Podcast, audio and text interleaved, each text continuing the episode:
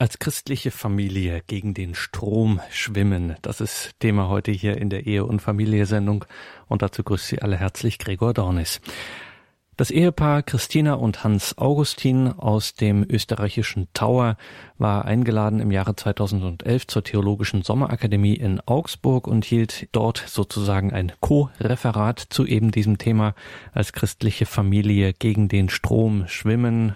Man ahnt es schon, das hört sich schon ein bisschen anarchisch an. Und tatsächlich ging es Christina und Hans Augustin in diesem Referat schon auch darum, christliche Familien zu ermutigen, Tipps zu geben, wie man heutzutage als christliche Familie in dieser Welt, in unserer stark auch säkular geprägten Welt, das christliche Leben, den Glauben durchhalten kann, das eben tatsächlich auch als Familienleben, als gläubige Familie. Als christliche Familie gegen den Strom schwimmen, hören Sie Hans und Christina Augustin aus Tauer in Österreich. Auch im Namen meiner Frau danke ich für die Einladung zu, diesem, zu dieser Sommerakademie und am Beginn möchten wir doch ein Zeugnis abgeben. Meine Frau Christina ist Mutter, Hausfrau und ausgebildete Physiotherapeutin. Ich bin vom Beruf Ingenieur für Drucktechnik jetzt Kulturreferent in einer Interessensvertretung, bin auch Schriftsteller. Wir haben drei Kinder, die älteste Tochter ist schon verheiratet und wir haben ein Enkelkind. Und wenn in diesem Referat, was wir jetzt halten, was kein Streitgespräch ist, äh, die Kinder zu Wort kommen, dann sind es immer zeitliche Abstände von circa 15 Jahren. Dennoch hat dieser Hinweis äh, immer noch Bedeutung für uns. Bevor wir in das Thema einsteigen, möchten wir ein Zitat aus der Ansprache am Aschermittwoch 2010 von Papst Benedikt XVI. zitieren, entnommen aus der Tagespost. Gegen den Strom schwimmen heißt Umkehr wo der Strom den oberflächlichen, inkonsequenten und trügerischen Lebensstil meint, der uns oft fortreißt, beherrscht und zu Sklaven des Bösen oder zu Gefangenen einer moralischen Mittelmäßigkeit macht. Gegen den Strom schwimmen heißt Umkehr. Grundsätzlich haben wir als Familie, wie alle anderen auch, mit den Konflikten des Lebens zu kämpfen. Wobei manches gelingt und anderes wirklich daneben geht. Dass die Kinder zum Teil andere Wege als die von uns gewünschten gehen und wir sie loslassen müssen, allerdings im Vertrauen darauf, dass Gott in allem die letzte Entscheidung hat. Bedingt durch unsere Bekehrung versuchen wir ein intensiveres Glaubensleben zu führen, aber das bedeutet nicht, dass man immer den Umweg über die Glaubensferne nehmen muss, um Gott zu finden. Man kann von vornherein gleich bei ihm bleiben. Es ist uns bewusst, dass alles auch ganz anders hätte kommen können, ohne diese Gnade der Bekehrung und Umkehr. Und was ist nun dieser Strom? Beziehungsweise was empfinden wir als Strom? Sobald man das Haus verlässt, stürmen die Weltbotschaften aus Mode, Musik, Politik und Wirtschaft, die sogenannten öffentliche Meinung durch alle möglichen Arten von Medien auf uns, diese potenziellen Mitschwimmer, ein. Über die letzten intimen Informationen aus Facebook und den anderen Plattformen, aus den Abendfilmen im Fernsehen, über die auf dem Weg zur Schule und in die Arbeit geredet wird, reagieren nicht wenige Erwachsene, wenn man danach fragt, verunsichert und irritiert, aber nach außen zeigt man sich völlig unberührt oder cool, wie man heute sagt. Und wir möchten das einmal ganz ungeschminkt festhalten ohne unser Gebet, den Beistand des Heiligen Geistes und durch das Leben aus den Sakramenten wären wir restlos überfordert.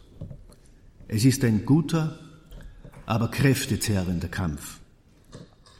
Und wie hilft man sich in dieser Situation? Wir haben nichts Neues, aber dafür Bewährtes, um gegen den Strom zu schwimmen. Vorweg einige Beispiele, wie wir uns stromaufwärts über Wasser gehalten und verschiedene Situationen mit den Kindern gemeistert haben. Unsere ältere Tochter, damals 13, kommt eines Tages von der Schule nach Hause mit einer Einladung für eine Party bei einem Schulkollegen äh, mit anschließender Übernachtung.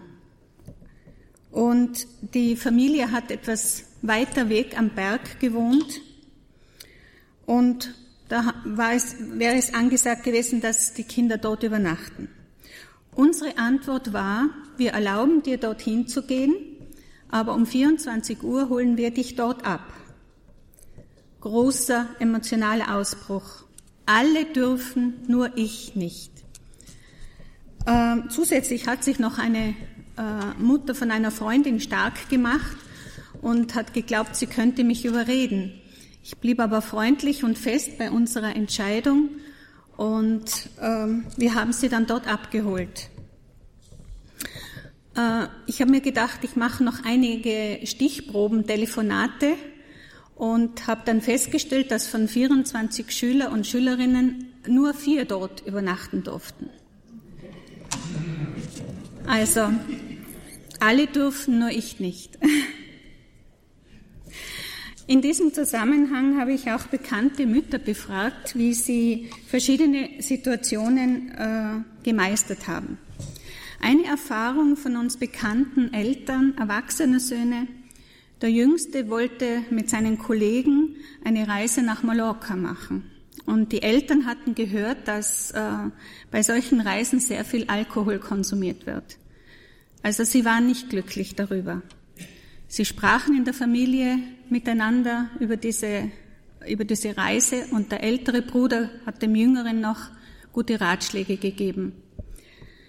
Aber in diesem Alter kann man ein solches Unternehmen nicht mehr verbieten. Also begleiteten sie die Reise mit viel Gebet. Das Ergebnis war, am ersten Tag wurde schon ein wenig gefeiert, aber im Hotel waren vorwiegend ältere Gäste, die die Ruhe schätzten. Und äh, in, den, in der restlichen Zeit beim Ausgehen erlebten sie so viel Negatives, dass sie einstimmig beschlossen hatten, dass sie nie mehr nach Mallorca fahren würden. Weitere Problemthemen waren Einladungen zu Partys, zweifelhafte Kinobesuche, oder auch Einladungen zu Halloween. Dem zu entgegen haben wir schon frühzeitig mit befreundeten Familien einen Besuch vereinbart, worüber sich auch die Kinder gefreut haben. Und somit war dieser Termin leider schon verbucht. Man weiß es im Voraus meistens einmal eine Woche vorher schon und da kann man, in dieser Woche kann man sich schon ein bisschen einsetzen, dass man so etwas zustande bringt. Ein anderer wichtiger Hinweis von einer Mutter von sechs Kindern, die mir unter anderem erzählt hat, dass sie Arzttermine und oder Einladungen zu einem Café nie am Nachmittag ausmacht, da selbst bei älteren Kindern die Motivation für Hausaufgaben und Lernen schwindet, sobald die Mama die Türe hinter sich schließt. Also muss halt immer ein bisschen äh, überlegen, wann man wohin geht. Wir müssen von der Tatsache ausgehen, dass es eine Perspektive des Kindes und eine Perspektive der Eltern gibt. Und Strom ist das, was die Kinder mit nach Hause nehmen und mit dem wir umgehen müssen. Bestimmte Inhalte verstehen sie nicht, sondern sie werden erst durch die Reaktion der Eltern aufmerksam, dass da etwas anderes gemeint ist, zum Beispiel in der Werbung. Das heißt, wir sehen uns vor die Tatsache gestellt, Stellung zu nehmen in Form von Erklärung, Korrektur und unter Umständen durch Verbote. Das heißt, eine altersgemäße Vorbereitung, Vorbereitung zu Themen wie Glaube, Freundschaft, Partnerschaft, Sexualität, Berufswahl, Lebensführung und so weiter ist besser als eine Korrektur im Nachhinein, die unter Umständen nicht mehr oder nur schmerzlich greifen wird. Wir als Eltern haben die Erfahrung gemacht, die wir den Glauben leben, auch geistliche Beschützer für unsere Kinder sind. Eine Art Schutzwall, der sie nicht vor allem, aber vor vielem bewahren kann, wenn wir die Verantwortung der Erziehung mit Umsicht wahrnehmen.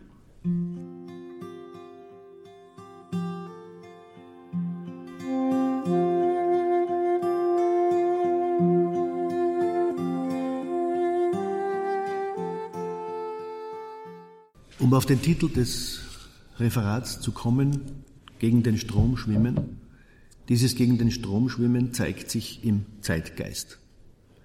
Wir können und sollen uns als Christen kirchen- und gesellschaftspolitischen Themen nicht verschließen bzw. sie negieren oder auf das jüngste Gericht verschieben.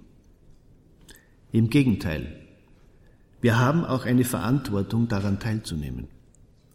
Aber unter der Perspektive unseres Glaubens und den gegebenen Bedingungen. Das heißt, für eine Familie mit Kindern, einem Alleinstehenden oder einem Paar in Pension sieht das immer anders aus. Und man soll sich dabei nicht überfordern oder in Aktivitäten quasi untergehen. Gegen den Strom schwimmen zeigt sich im Lebensstil. Wie viel wird uns von außen diktiert und wir übernehmen es, weil wir uns nicht vorher schon für ein bestimmtes Verhalten entschieden haben? Das ist ein Lernprozess um bestimmte Erfahrungen aber kommen wir nicht umhin.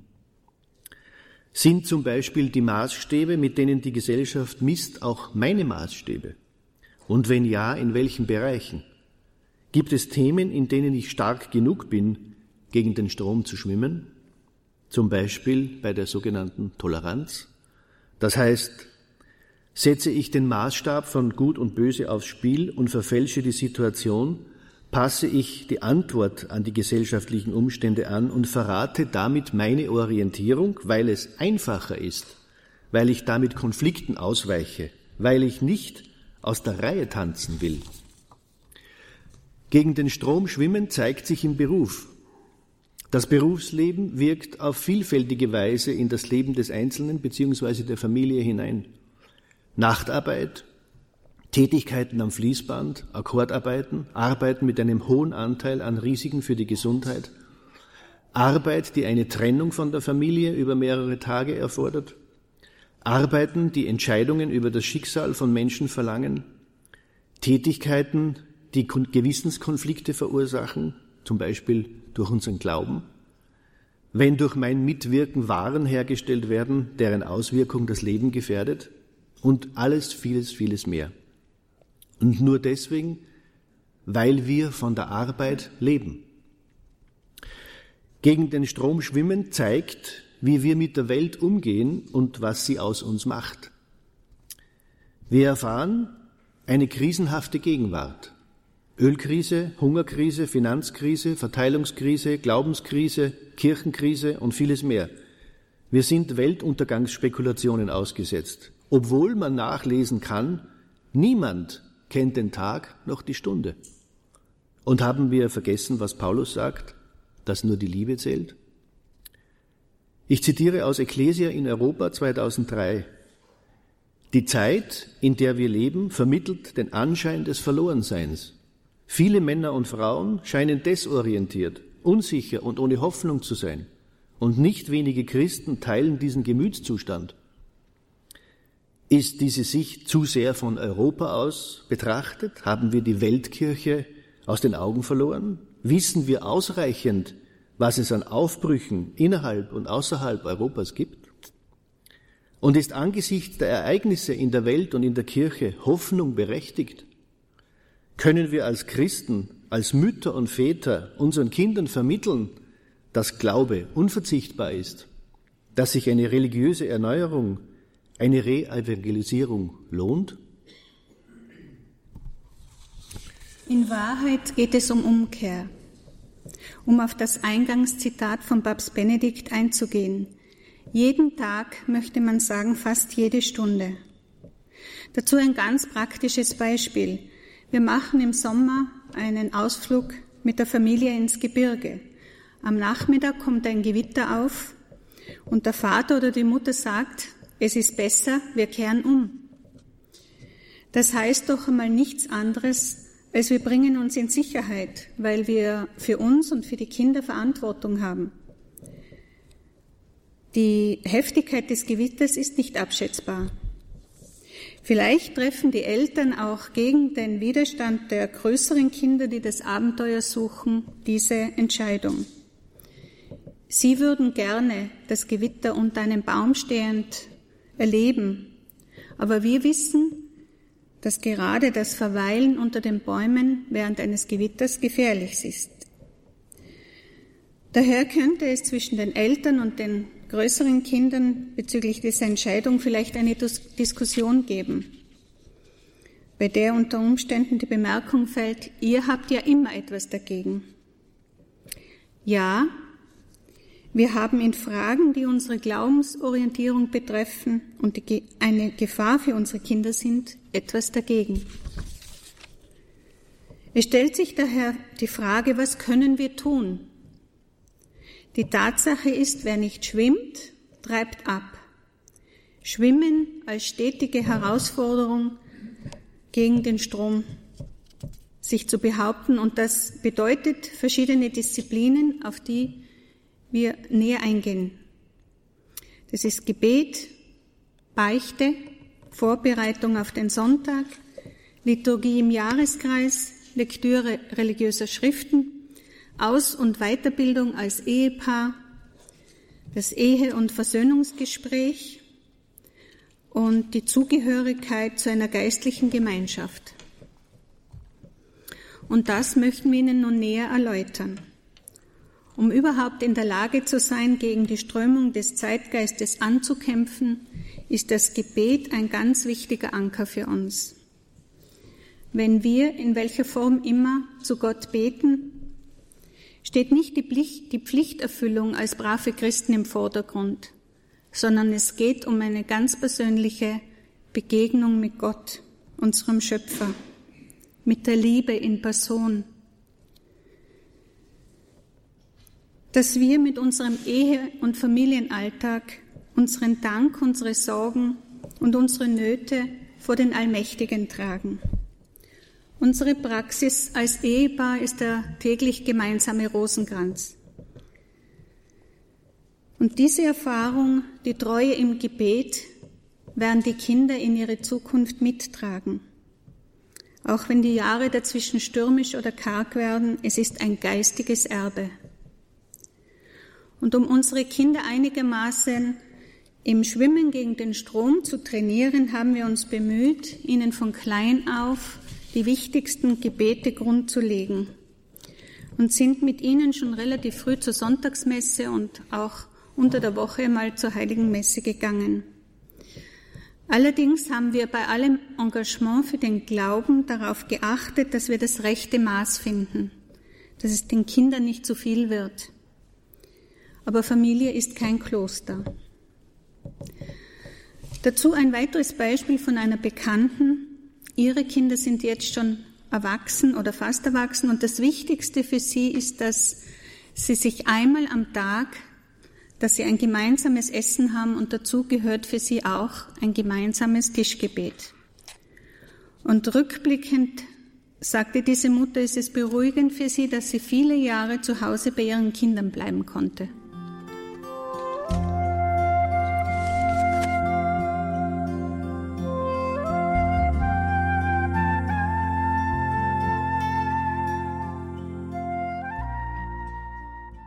In der heutigen Ehe- und Familie-Sendung geht es um das Thema als christliche Familie gegen den Strom schwimmen. Wir hören Hans und Christina Augustin aus dem österreichischen Tower mit einem Referat gehalten bei der Theologischen Sommerakademie in Augsburg im Jahre 2011. Zum Thema Gebet habe ich eine persönliche Erfahrung mit meinem verstorbenen Bruder. Als Bub war er Ministrant und ab der späteren Jugendzeit 30 Jahre praktisch mehr oder weniger ohne Bezug zu Gott. Das hat mir nach, nach meiner eigenen Bekehrung mir große Sorgen gemacht. Und ich habe im Vertrauen viele Jahre den Rosenkranz zur göttlichen Barmherzigkeit für ihn gebetet. Er ist dann an Krebs erkrankt und als es ihm schon sehr schlecht ging, habe ich mich bemüht, ihn mit einem Priester in Kontakt zu bringen.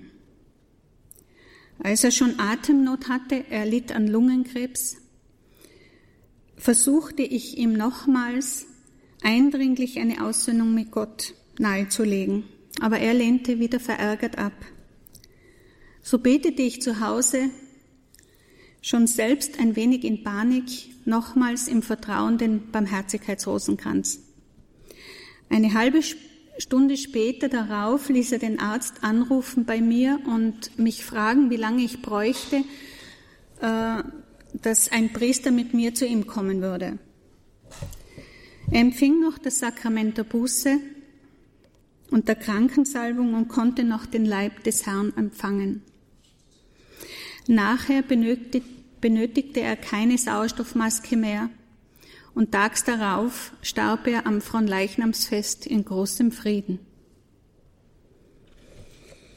Ein wichtiger Teil beim Schwimmen gegen den Strom ist das Bußsakrament.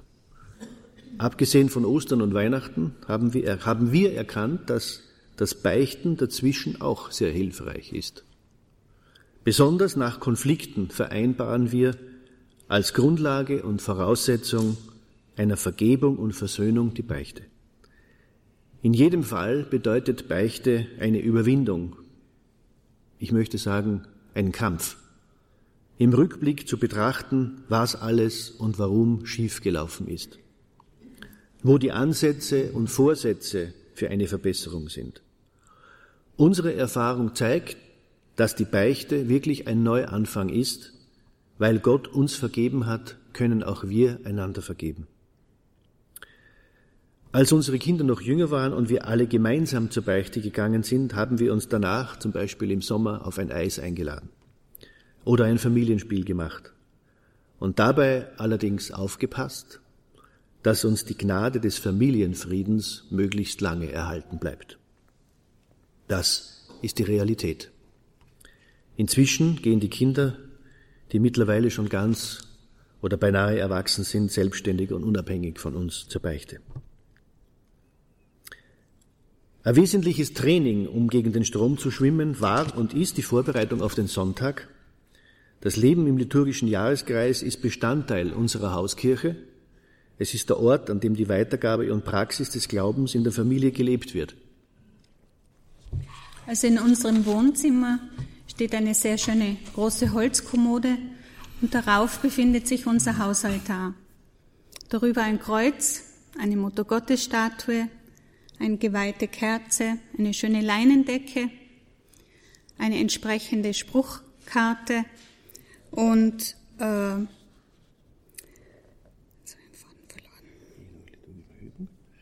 und je nach äh, liturgischen äh, Hochzeiten ich sage Hochzeiten, verändert sich an unserem Hausaltar die Farbe und das Aussehen. Jetzt im Monat Juni steht ein Herz-Jesu-Bild im Vordergrund. Der Heilige Geist hängt auch noch dort. Und äh, es wird jeden Samstag mit frischen Blumen geschmückt oder einen schönen Blumenstock. Und als Besonderheit gegenüber den Wochentagen lege ich am Samstag Weihrauch auf. Das betont den spirituellen Charakter und es schafft eine besondere Atmosphäre für das Gebet. Mein Mann liest dann das Evangelium und hin und wieder ergibt sich daraus eine Betrachtung oder ein Gespräch. Und anschließend beten wir als Familie den Rosenkranz, als Dank oder als Bitte für verschiedene Anliegen der Familie und der Welt. Wir haben auch hin und wieder mal den Rosenkranz in Englisch gebetet mit unseren Kindern. Das hat ihnen sehr gut gefallen und auch manchmal in Latein. Mutter Teresa war davon überzeugt, dass eine Familie, die zusammen betet, auch zusammen bleibt. Und in diesem Zusammenhang eine Begebenheit von unserer jüngsten Tochter, Sie war mit der Scheidung der Eltern ihrer Schulfreundin konfrontiert. Tag für Tag war das am Mittagstisch das Thema Nummer eins. Sie hat hautnah miterlebt, in welche Tiefen ein junger Mensch durch das Verhalten eines Elternteiles stürzt. Und es hat sie sehr mitgenommen und erschüttert. Meinungsverschiedenheiten zwischen meinem Mann und mir lösten bei ihr die Frage und Befürchtung aus, dass auch wir uns scheiden lassen. Unterschiedliche Ansichten sind kein Scheidungsgrund, erklärten wir ihr. Und unlängst, sie ist jetzt 15, hat sie sich von Herzen bedankt, dass wir zusammenbleiben. Auch das Mitfeiern der Liturgie im Jahreskreis stärkt die Schwimmkondition. Wir haben die Kinder schrittweise an die Feste herangeführt, in erster Linie natürlich Advent und Weihnachten, Fastenzeit, Ostern und Pfingsten. Sie hatten das große Glück, in großen Teilen einen wirklich katholischen Religionsunterricht zu erfahren, aber natürlich haben wir zu Hause schon mit Kinderbibel und anderen Büchern sie zum Glauben hingeführt.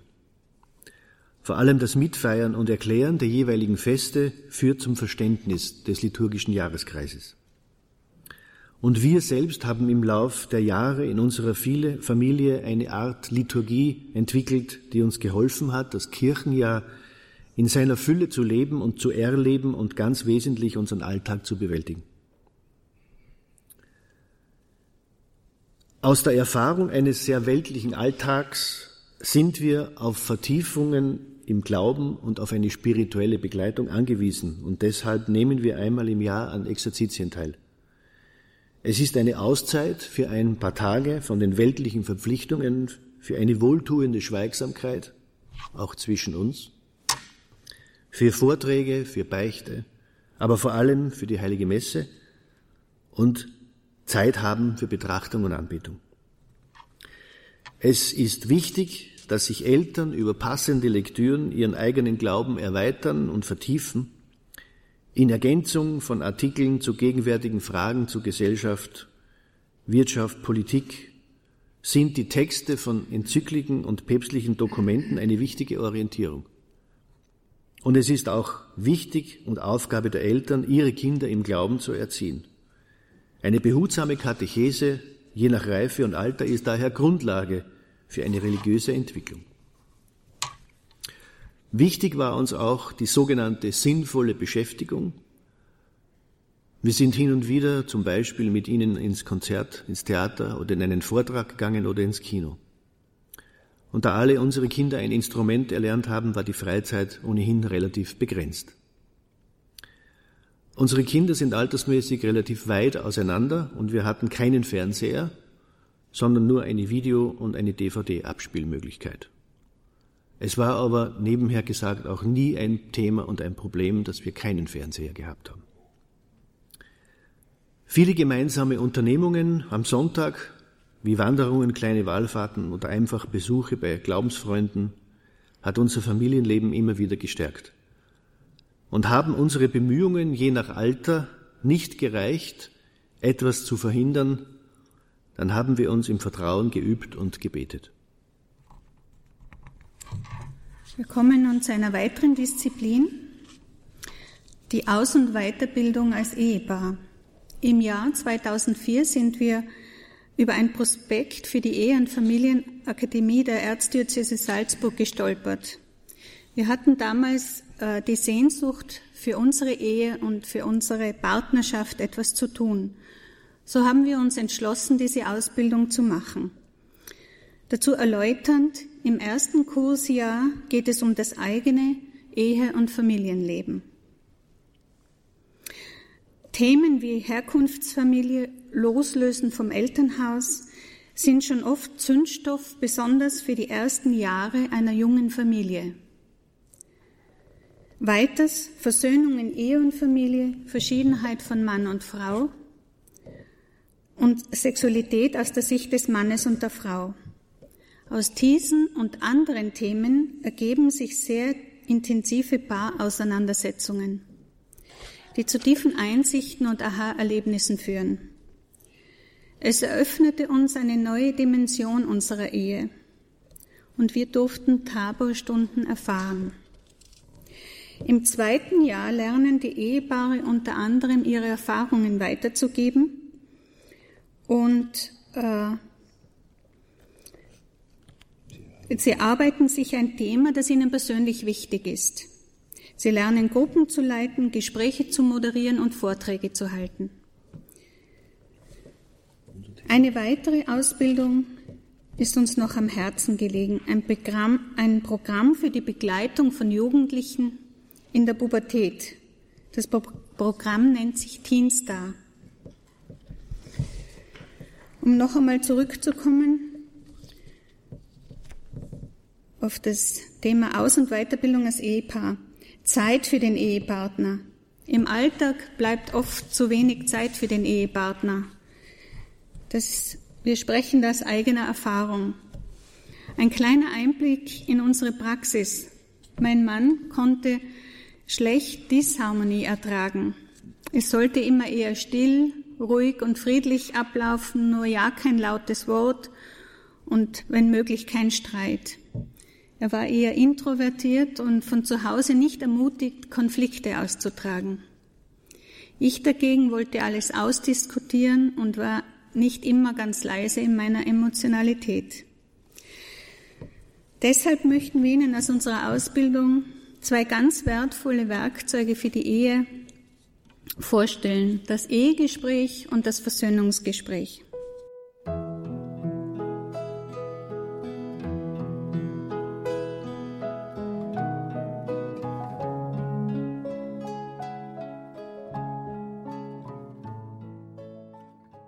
Das Ehegespräch ist eine Brücke zwischen Mann und Frau. Da Mann und Frau in ihrer Art sehr unterschiedlich sind, ist das der Bereich von vielen Missverständnissen und Irrtümern. Das Ehegespräch bedeutet Arbeit, wahrscheinlich ein ganzes Leben lang. Und dieses Gespräch läuft nach bestimmten Regeln ab. Und es gehört auch zum Schwimmen gegen den Strom, wenn man an der eigenen Ehe arbeitet. Wie läuft das ab? Es sollte ein fix vereinbarter Termin für den Partner sein, wenn möglich regelmäßig, ohne Telefon, ohne Störung durch die Kinder, eventuell bei einem guten Glas Wein, auf alle Fälle in einer guten Atmosphäre, wo sich beide wirklich begegnen können. Diese Stunden gehören dem Paar alleine. Der eine spricht und der andere hört zu. Es geht um das, was, den, was dem anderen am Herzen liegt, wie es ihm geht und was man dem anderen mitteilen möchte. Der eine hört nur zu und versucht das Gesagte zu verstehen. Und hören meint das von sich weghören, auf seine Werte, Sorgen, Ängste hören und auf das, was den anderen beschäftigt. Der andere darf nur nachfragen, ob er das richtig verstanden habe. Diskussion ist bei dem Ehegespräch nicht erlaubt. Auch keine familienorganisatorischen Themen. Es geht darum, was den anderen innerlich bewegt. Nur so kann ich ihm begegnen, wenn er sich im Vertrauen öffnen kann. Und das sind die Sternstunden einer Beziehung. Ich lasse dich an meinem Herzen teilnehmen, teilhaben. Und mit dem Gehörten muss man dann sehr behutsam umgehen. Es ist kostbar und wir haben den größten Respekt vor dem anderen. Durch aufmerksames Zuhören kann man auch die Stimme Gottes im Partner hören. Das heißt, Gott spricht manchmal auch durch meinen Ehepartner. Nach einem Ehegespräch wenn der Partner erzählt hat, was ihn gekränkt hat, aber auch vor oder nach einer Beichte könnte, was ja naheliegend ist, zum Beispiel ein Versöhnungsgespräch stattfinden. Wir sagen einander, ich bitte dich um Verzeihung, wo ich dich verletzt habe. Und der andere antwortet, du hast mir wehgetan, aber ich verzeihe dir, es steht nicht mehr zwischen uns. Aufrichtig und von Herzen einander zugesprochen, kann es Berge in dieser Beziehung versetzen. Auch dem ehelichen Einssein sollen wir Raum und Zeit ermöglichen, das ist sehr wichtig. Wenn möglich hin und wieder einmal ein romantisches Wochenende ohne Kinder und in diesem Fall sind dann die Großeltern oder Geschwister, wenn sie zur Verfügung sind, gefragt, die die Kinder übernehmen. Dadurch wird die Ehe, das Fundament der Familie gestärkt. Ein wichtiger Punkt ist auch die Atmosphäre, das Klima, das bei uns zu Hause herrscht. In diesem Raum der Familie finden wir die wichtigste Voraussetzung für gesunde Entwicklung, für die Lebens- und Liebesbefähigung und die Weitergabe des Glaubens, die sich ausdrückt in der Liebe und Einheit der Eltern. In der Ankündigung bei unserem Vortrag war der Zusatz zu lesen, dass wir der geistlichen Gemeinschaft das Werk angehören und dazu ein paar Worte. Wir sind als Familie in dieser Gemeinschaft, sie ist seit vielen Jahren unsere spirituelle Beheimatung. Es gibt Zugehörigkeiten in loserer und festerer Art, wir stehen in einer festeren Verbindung und dürfen so durch Priester, Schwestern und andere Familien, die zur Gemeinschaft gehören, Stärkung und Hilfe in unserem Ehe- und Familienleben erfahren. In der Begleitung wird auf die jeweiligen Möglichkeiten geachtet, die sich aus dem örtlichen und gesellschaftlichen Kontext ergeben. Umgekehrt bringen die Familien ihre Erfahrungen des täglichen Lebens aus Beruf und Familie in das Leben der Gottgeweihten. Diese gegenseitige Ergänzung ist ein wesentliches Merkmal des Charismas des Werkes. Wir treffen uns auch für Katechesen, Austausch und Gebet regelmäßig und einmal pro Jahr, ich habe es schon erwähnt, nehmen wir an Exerzitien teil. Auch unsere Kinder werden in verschiedenen Sommerlagern oder anderen Angeboten begleitet.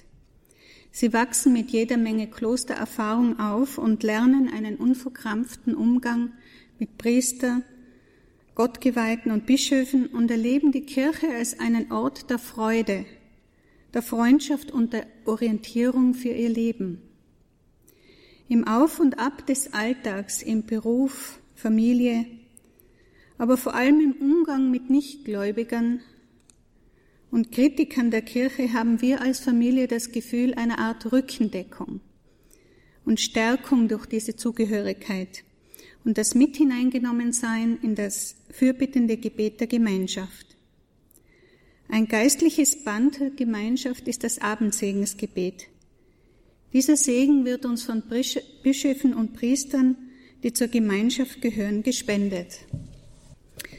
Zum Abschluss möchten wir jetzt noch einmal zurückkommen und Ihnen einige Schwimmregeln zur Empfehlung geben. Wenn möglich, täglich heilige Messe in monatlichen Abständen eine Beichte, Anteilnahme am sozialen und kirchlichen Leben, den Rosenkranz beten, Treffen mit Gleichgesinnten, Ideen vom Reich Gottes, andere ermutigen, den Glauben nicht zu verlieren, sie stärken, aber auch zulassen, dass man auch selbst Stärkung braucht. Glaubensvermittlung bzw. Glaubenspraxis ist eine Art Atlantiküberquerung, weil man auf die Bedingungen des Meeres vorbereitet sein muss. Natürlich kann man das Meer nicht schwimmend überqueren, daher benötigt man ein Schiff, je nach Aufgaben und Verantwortung ein größeres oder kleineres, wenn möglich hochseetüchtig, aber es genügt auch schon wenn es in Binnenseen nicht untergeht. Einen Segel oder Motor, Anker, Steuerrad, Schlafkojen, eine Bibel, für längere Passagen ausreichend Wasser und Lebensmittel, eine Schwimmweste, Rettungsringe und einen Kompass, damit man die Orientierung nicht verliert. Und Mut und Gottvertrauen. Und jetzt danken wir Ihnen für Ihre Aufmerksamkeit.